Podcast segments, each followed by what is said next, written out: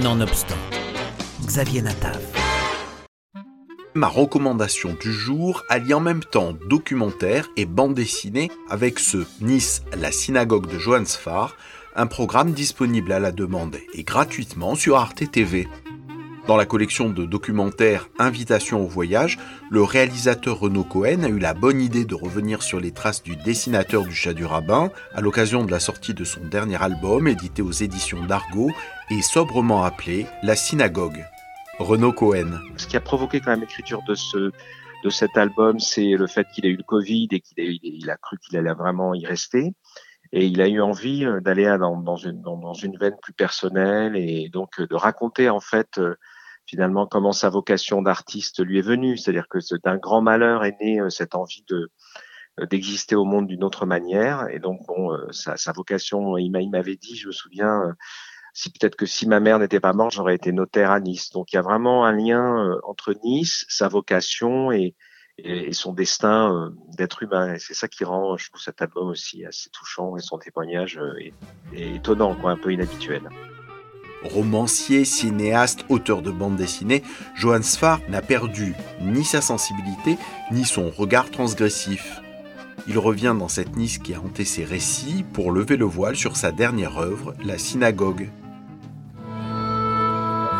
Dans les envies de dessinateur, il y a l'envie de Nice tout mon imaginaire est niçois. Toutes mes images viennent de là, toute ma dramaturgie aussi.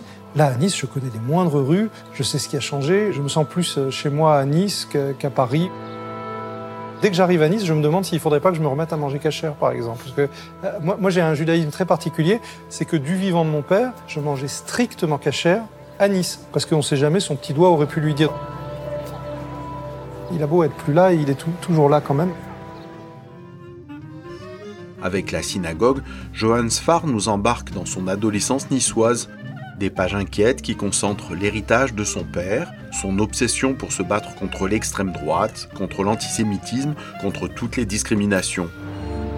Le statut de l'orphelin, mon père, ça lui tenait à cœur. Et donc à chaque fois que j'étais en situation de faiblesse, il me disait non, t'as pas le droit de faire ça parce que t'es orphelin. Alors euh, moi, de toute façon, j'ai toujours fait ce qu'il me disait tant que j'ai pas pu prendre mon envol, donc j'obéissais. Dans la synagogue, Johann Sfar raconte notamment la vie des années 80 d'un adolescent juif qui a grandi aux côtés d'un père solaire, grand avocat engagé dans la lutte contre l'extrême droite. Nous sommes dans la synagogue de la rue de Loire. J'ai vécu tous mes événements familiaux pendant toute mon enfance, en fait, depuis, j'allais dire, ma naissance, le deuil de ma maman, toutes les célébrations familiales, ma bar mitzvah, qui a été un énorme barnum parce que mon père était un notable. On peut jouer les, agnostiques comme je le fais toute l'année. Il suffit que je mette un pied ici pour être saisi. Euh, alors, je ne sais pas si c'est par la spiritualité ou si c'est par des souvenirs familiaux, mais il reste que, oui, pour moi, c'est un lieu important.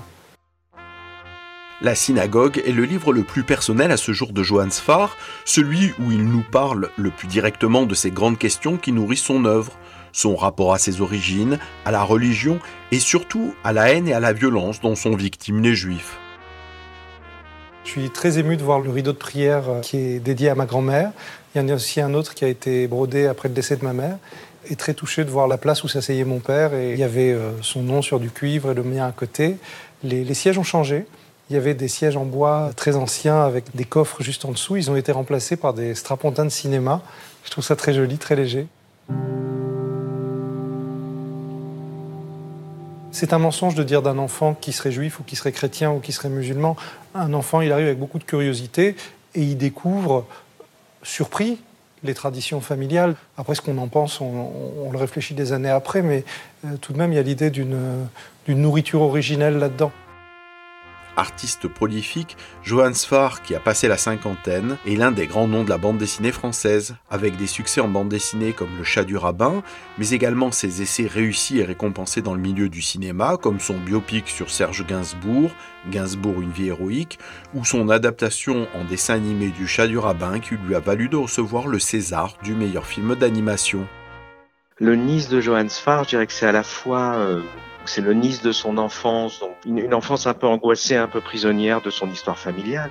Et puis ensuite, euh, il y a disons peut-être un deuxième Nice qui est euh, le, la, Nice de, de, de son éclosion peut-être artistique, une espèce d'ouverture au monde. C'est vraiment, c'est vraiment une ville qui, la, qui, qui le révèle. Quoi.